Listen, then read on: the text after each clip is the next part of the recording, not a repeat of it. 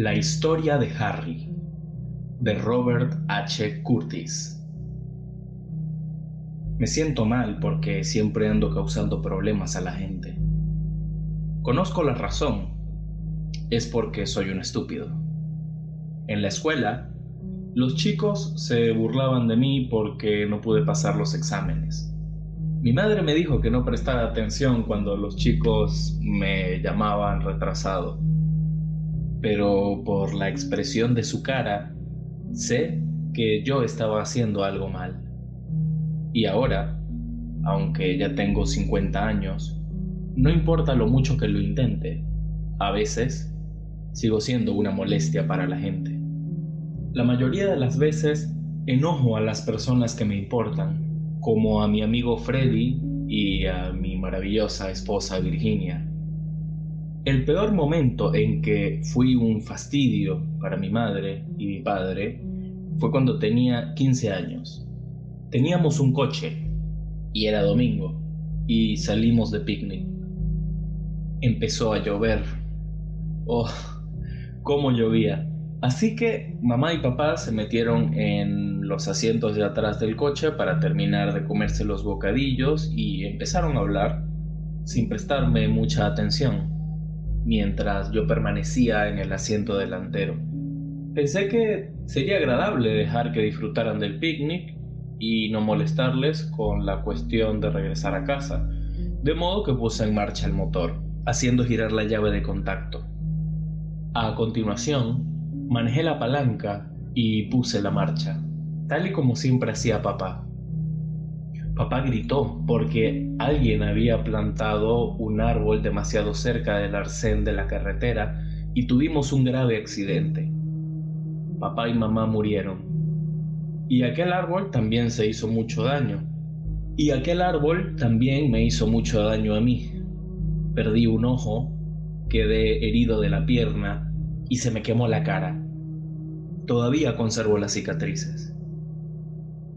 Después de salir del hospital, me pusieron un bonito ojo de cristal y me enviaron por un tiempo a una escuela especial.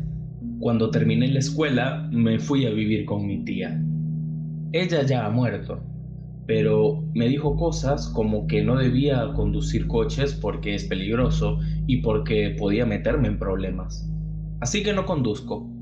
Siempre tomo autobuses para ir a trabajar excepto cuando Virginia conseguía un coche y me acompañaba al trabajo y acudía a recogerme. Ella era bastante guapa. Querrán saber cómo conocí a Virginia, ¿verdad? Conseguí un trabajo en las oficinas de Industrias Morris. Fabrican archivadores y yo trabajo como archivero. Eso es algo que hace gracia a todo el mundo trabajar de archivero en una fábrica de archivadores. De modo que supongo que debe ser gracioso. Virginia era mecanógrafa en la oficina cuando me contrataron. Solía decirme que no le pagaban lo suficiente.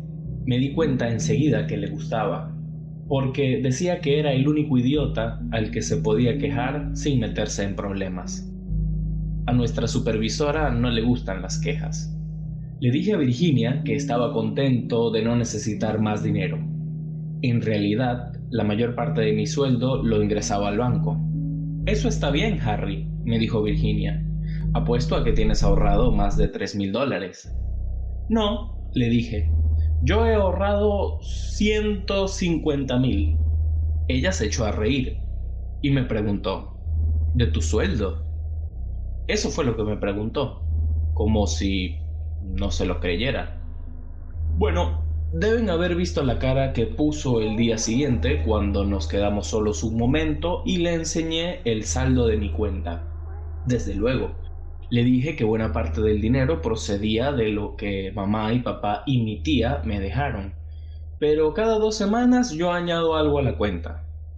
Solo me quedo con lo suficiente para pagar el alquiler, la ropa, la comida y el resto lo meto en el banco.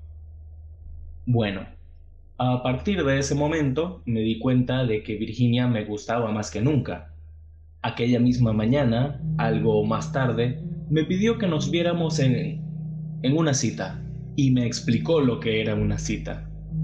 Fue divertido, se los puedo asegurar. La supervisora me aconsejó que me alejara de Virginia porque, según ella, todo lo que quería era dinero. Lo comenté con Virginia y ella me explicó que la supervisora estaba loca y que no debía contarle sobre nada de nuestras citas, porque ella no tenía ningún hombre con quien salir y se sentía celosa. Virginia me pidió que mantuviera nuestras citas en secreto. qué divertido fue mantener aquello en secreto. Ni siquiera le dije a la supervisora nada sobre Freddy, mi mejor amigo. Al principio no fue un verdadero amigo. En realidad era amigo de Virginia, pero me gustaba y se convirtió en mi mejor amigo. De hecho, fue el único amigo verdadero que he tenido jamás, aunque ahora ya no lo veo mucho. En el trabajo hay un tipo, Joe, con quien de vez en cuando me tomo una taza de café, pero no es un verdadero amigo. Un amigo verdadero habla con uno por lo menos más de 5 minutos seguidos, y Freddy solía hablar conmigo durante más de 15 minutos, diciéndome la gran suerte que tenía yo por el hecho de que una mujer tan bonita como Virginia estuviera loca por mí. No podía creer en mi buena suerte por el hecho de que una mujer como Virginia estuviera loca por mí y porque un amigo como Freddy me dijera que estaba dispuesto a ser mi padrino de bodas cuando Virginia me pidió casarse conmigo. Todos nos fuimos a Reno y Virginia y yo nos casamos en aquella capilla del juzgado. Y todo eso no costó más de 35 dólares. Y después Virginia y Freddy y yo regresamos a la casa. Utilizamos el coche de Virginia porque yo no conduzco desde que tenía 15 años. Cuando regresamos a la ciudad, Virginia se vino a vivir a mi casa, porque era más grande que su departamento. Me alegró de que nos casáramos, pero no veo a qué vino tanto jaleo. La única diferencia que hay entre estar casado o no estar casado es que uno vive en la misma casa del otro y que pasa más tiempo junto con el otro. Mi amigo Freddy pasaba mucho tiempo en nuestro hogar, con Virginia y conmigo. Y eso también resulta agradable. Echo de menos a Freddy casi tanto como a Virginia. Mi esposa hizo dos cosas maravillosas por mí. Cada noche me preparaba una bebida de whisky y azúcar, según un estilo que ella llamaba antiguo, y me la daba a beber antes de irme a dormir. Les puedo asegurar que sabía muy bien. La otra cosa maravillosa que hizo Virginia fue decirme cómo podía ser feliz. ¿Te has sentido desanimado alguna vez, Harry? me preguntó. Cuando le dije que no, observé lo desilusionada que se sintió de modo que le pregunté, ¿qué quieres decir? Me dijo que todo el mundo se siente desanimado alguna que otra vez, como por ejemplo me ocurrió a mí el día anterior cuando quise terminar de archivar unos informes, pero el portero apagó las luces de las oficinas. Me sentí furioso y tuve que tomar el autobús de regreso a casa, pues Virginia ya se había marchado en su coche. Me dijo que yo me sentía furioso contra el portero y que eso era sentirse desanimado. Oh, claro, le dije, y me di cuenta de que eso la hacía feliz. Bien, Harry, me dijo, ¿quieres aprender a dejar de sentirte desanimado? Desde luego, repliqué. Soy un ingenuo, pero no un verdadero estúpido. Tienes que anotar todo aquello que te desanima, Harry, me dijo ella, y entonces desaparecerá y te sentirás mejor. Bien, exclamé yo. Y ella me dijo lo que debía escribir. Echo de menos a mi mamá y a papá y a mi tía. Durante treinta y dos años no he hecho otra cosa más que trabajar. Me siento muy cansado y no quiero seguir. Lo siento.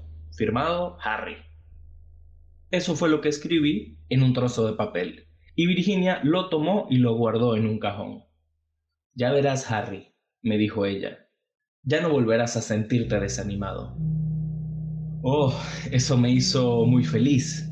Aún recuerdo la noche en que escribí aquello y también recuerdo cuando más tarde Virginia me trajo mi bebida al estilo antiguo. Tenía un sabor extraño, pero seguía estando buena. Bueno, les puedo asegurar que debió de haber habido algo malo en aquella bebida, porque lo siguiente que sé es que me encontré tumbado sobre una mesa, en la funeraria, completamente desnudo.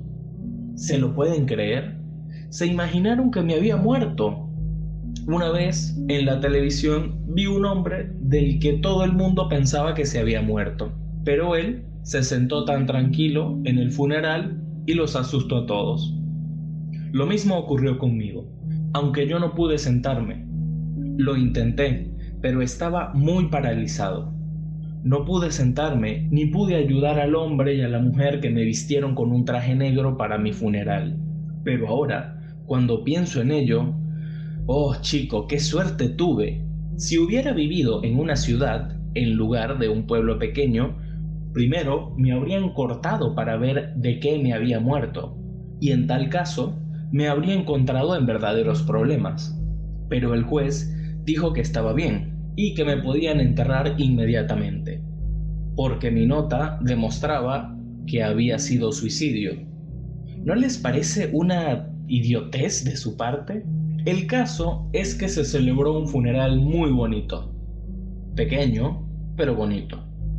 Además de Virginia y Freddy y el sacerdote, acudió la supervisora, y la oí llorar, aunque no podía verla. Joe también estaba ahí, a pesar de no ser un verdadero amigo. Y también estaba el abogado de mi tía. Oí al sacerdote decir que las cargas de la vida habían quedado atrás para mí y que me encontraba en paz eterna. Y oí que Virginia le decía antes de que empezara el funeral lo terrible que había sido para ella que su marido tomara veneno solo cuatro meses después de casarse. ¿No fue eso una idiotez por su parte? Ni siquiera conocía la diferencia entre el veneno y el whisky de gusto un tanto extraño. En cualquier caso, acabada la ceremonia, pusieron el féretro en un coche fúnebre y se dirigieron hacia el cementerio. Oh chico, me alegro de haberle dicho antes al abogado de mi tía que me gustaría ser enterrado. Hace muchos años, cuando me quemé en el accidente del coche, supe que a partir de entonces no quería tener nada que ver con el fuego. Y cuando quisieron quemar mi cuerpo, el abogado así se lo dijo a Virginia. Le dijo que se tenían que respetar mis deseos. Eso fue lo que dijo. Y Virginia desde luego, estuvo de acuerdo. Bueno, cuando sentí que toda aquella tierra empezaba a caer sobre la tapa del ataúd, me dije a mí mismo, te has metido en un buen lío, Harry. Ahora sé lo que está pasando. Yo no respiraba tan intensamente como para que pudieran verlo. Nada de respirar profundamente y todo eso. Era como esos hombres religiosos de la India que entran en trance y pueden permanecer enterrados durante largo tiempo. Incluso, una vez vi en la televisión a un hombre que pudo permanecer encerrado en una caja hundida en el fondo de una piscina. Pues bien, eso es lo que estaba yo haciendo en mi ataúd. No sé qué pasa con esos hombres religiosos, pero puedo asegurarles que dos horas después de que me encerraran comencé a sentir calambres. Así que empecé a intentar salir del ataúd. Oh, qué bien me sentí cuando por fin pude moverme. Y no puede decirse que el viejo Harry naciera bajo una mala estrella. Mi funeral se celebró a últimas horas de la tarde, de modo que no echaron sobre el ataúd tanta tierra como solían hacer creo que tenían la intención de terminar el trabajo a la mañana siguiente. Aún así, tuve que trabajar muy duro hasta el punto de que cerca ya del fin se me cayó el ojo de cristal. Y les puedo asegurar que no perdí el tiempo buscándolo bajo la tierra. Soy un ingenuo, pero no un tonto. Cuando por fin logré salir, estaba hecho un asco. Y, se lo pueden creer, Aunque hacía mucho tiempo que vivía en el pueblo, seguía confundido. En lugar de dirigirme hacia la carretera del cementerio, avancé temblorosamente hacia los bosques que hay detrás del cementerio. Si quieren que les diga la verdad, me sentía cansado. Así que dormí unas pocas horas y cuando me desperté, wow, me sentí muy bien. Hacía frío y estaba oscuro y llovía y hacía bastante viento, pero eso no me importó. El aire olía también. Sabía lo felices que se sentirían Virginia y Freddy al saber que en realidad yo no había muerto. De modo que me encaminé hacia la casa. Ahora ya sabía dónde me hallaba y solo estaba a media hora del camino de donde vivo. Caminé y caminé y no tardé en encontrarme ante la casa. Me alegré de poder resguardarme de la lluvia, puedo asegurarlo. Recogí la llave que guardaba bajo la escalera. Eso fue otra cosa buena que me enseñó Virginia. Yo solía perder las llaves y luego no podía entrar a la casa, pero ella me mostró dónde podía guardar una llave extra. Sabía que estaba hecho un asco, con mi traje negro de funeral empapado y mi pierna coja peor a causa de la lluvia y la cuenca vacía de mi ojo toda enrojecida. Pero qué diferencia representaba eso. Virginia no dejaría de sentirse feliz. Subí la escalera en completo silencio para que la sorpresa fuera aún mayor. Escuché a Virginia y a Freddy riendo en el dormitorio y me pregunté por qué parecían tan felices.